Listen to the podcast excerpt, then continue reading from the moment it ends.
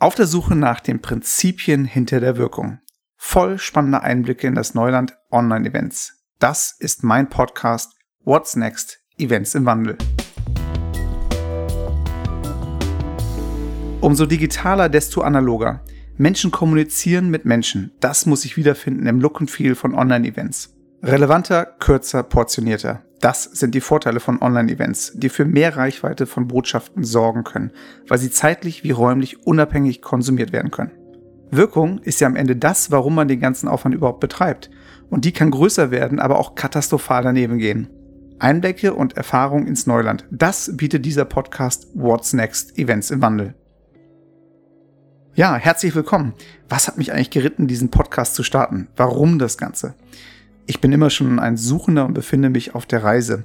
Kurz für alle, die mich nicht kennen, ich bin Chris Kuhls, Baujahr 1982, Aprilkind, verstehe mich als Produzent, Regisseur und Berater und bin verheiratet mit Rebecca.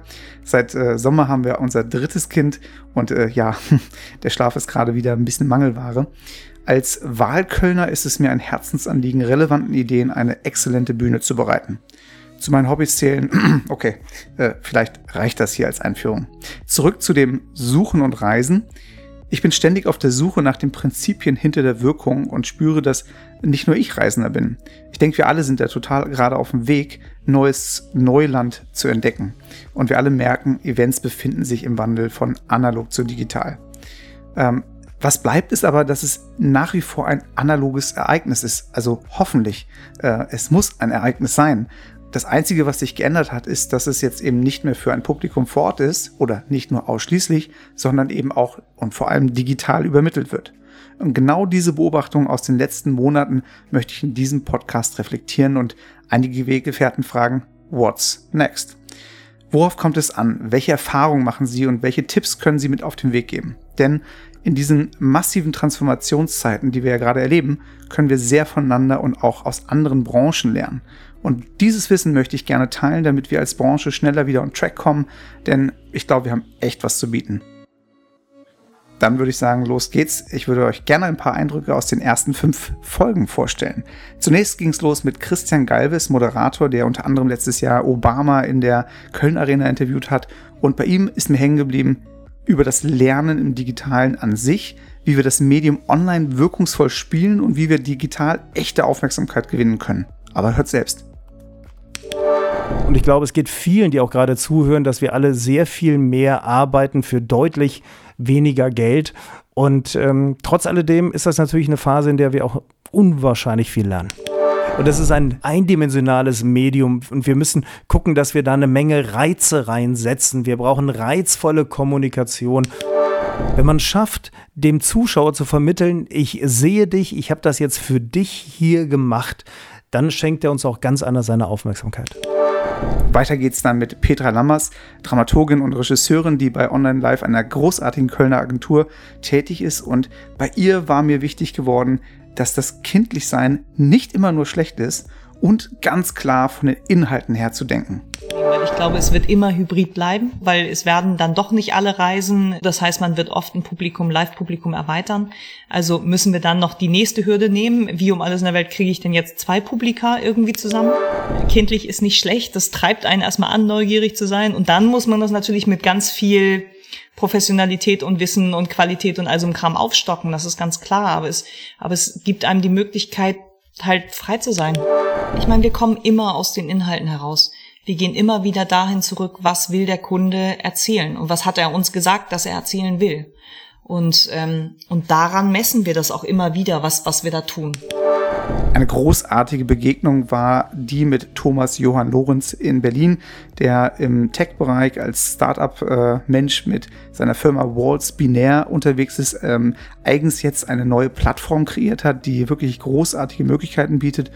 Mhm. Bei ihm blieb mir im Kopf, dass es äh, wichtig ist, wettbewerbsfähig gegenüber der Konkurrenz zu sein.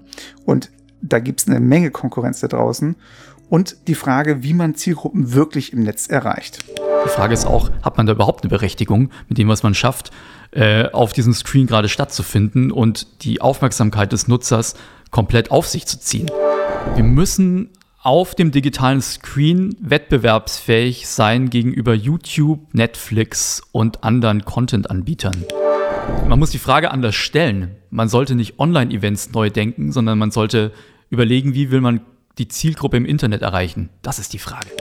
Ja, im äh, Spätsommer hatte ich eine großartige gemeinsame Produktion mit Karina Pollmeier und seitdem arbeiten wir ganz intensiv zusammen, weil wir ein ähnliches Verständnis von den Grundlagen, von dem, was äh, eigentlich ähm, diese Begrifflichkeiten wirklich bedeuten. Das ist ja ein großer Mischmasch von online, digital, virtuell, hast du nicht gesehen. Und mit ihr habe ich ein Gespräch geführt, die nochmal die Begrifflichkeiten ähm, auseinander nimmt, definiert und auch die Frage diskutiert, welches Format wir den Inhalten geben, die wir eigentlich erzählen wollen.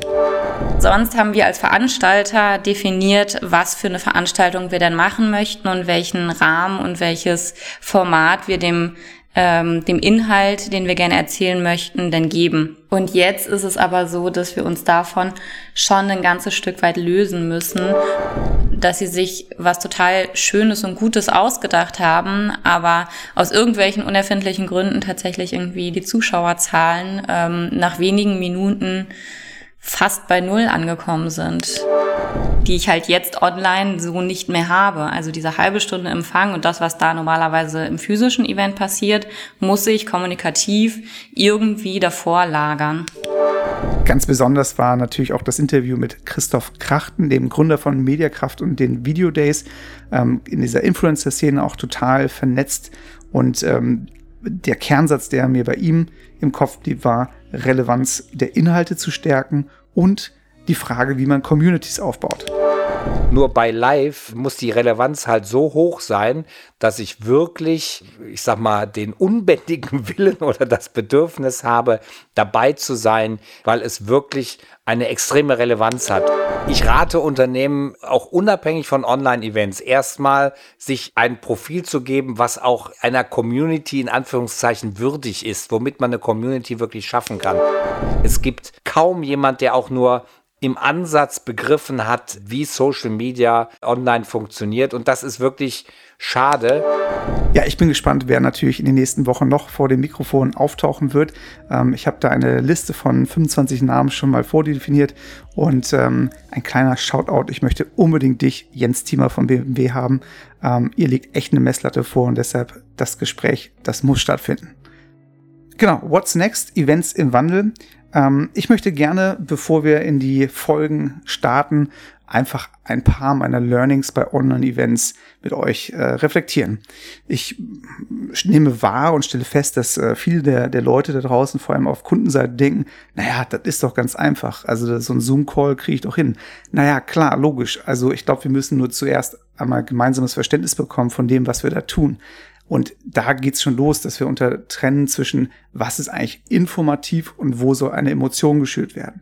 Und wenn es jetzt nur um die reine Information geht, klar, da kann man natürlich einen Zoom-Call machen, das reicht völlig aus.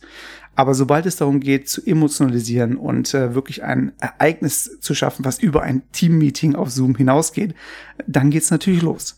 Und ähm, man denkt so oder erwartet, naja, das ist ja digital, das heißt, wir streichen jetzt mal direkt zwei Nullen hinten vom Budget raus und das ist doch alles ganz einfach. Also ich meine, eine Tagesschau, die läuft ja auch jeden Tag äh, reibungslos auf den Punkt, ja. Und da geht's ja schon los. Also wir sind Eventleute, wir sind keine Fernsehmenschen und was wir machen, ist jetzt im Prinzip eine Digitalisierung, also ein äh, Live-Event, was digital übermittelt wird und das Team hat ja oft gar nicht diese Erfahrungswerte. Also wir haben ja immer mit Bühnen gearbeitet, ähm, wo, wenn jemand von A nach B ging, man das ausgehalten hat, weil im Publikum man gesehen hat, der Mensch bewegt sich jetzt auf seinem Platz. Im Fernsehen gibt's es nicht. Da gibt's nur den Schnitt. Und wenn der Mensch dann nicht sofort in die richtige Kamera guckt, dann merkt man das. Ja? Das heißt, es sind auf vielen Ebenen Veränderungen ähm, in der Machart, aber auch in der Form der Übermittlung von den Plattformen, wie man die ganzen äh, Menschen onboardet, je nachdem, welche technischen ähm, äh, Voraussetzungen sie haben, aber auch wie man überhaupt vorab kommuniziert und ein Momentum aufbaut, dass Leute überhaupt dann wirklich einschalten zur richtigen Zeit.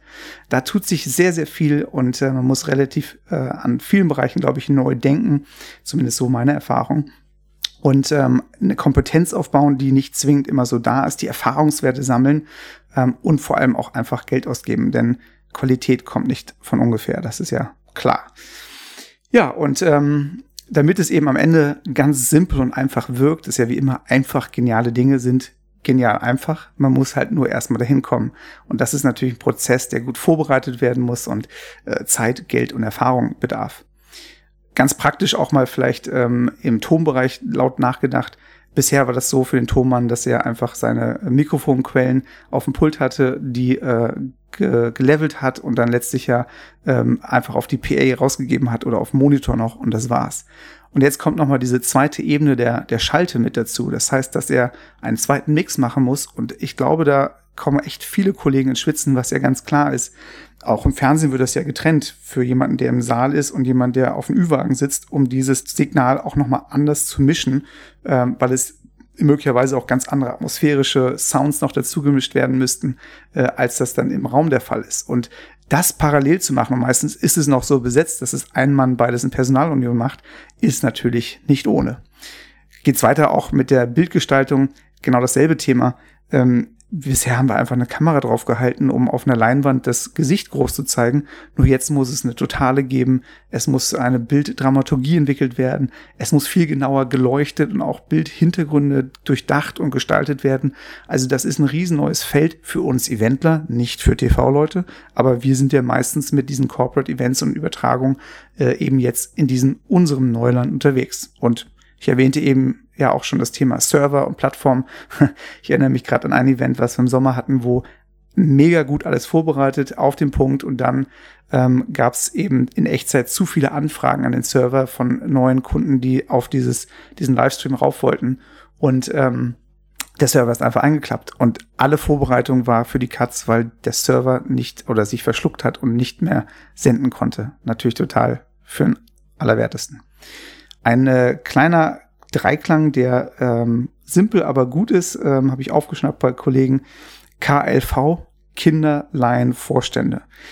Alles, was man macht, muss durch diesen Filter von für Kinder, für Laien, für Vorstände verständlich auf den Punkt kommuniziert werden, so dass sie das so umsetzen, wie man es haben möchte.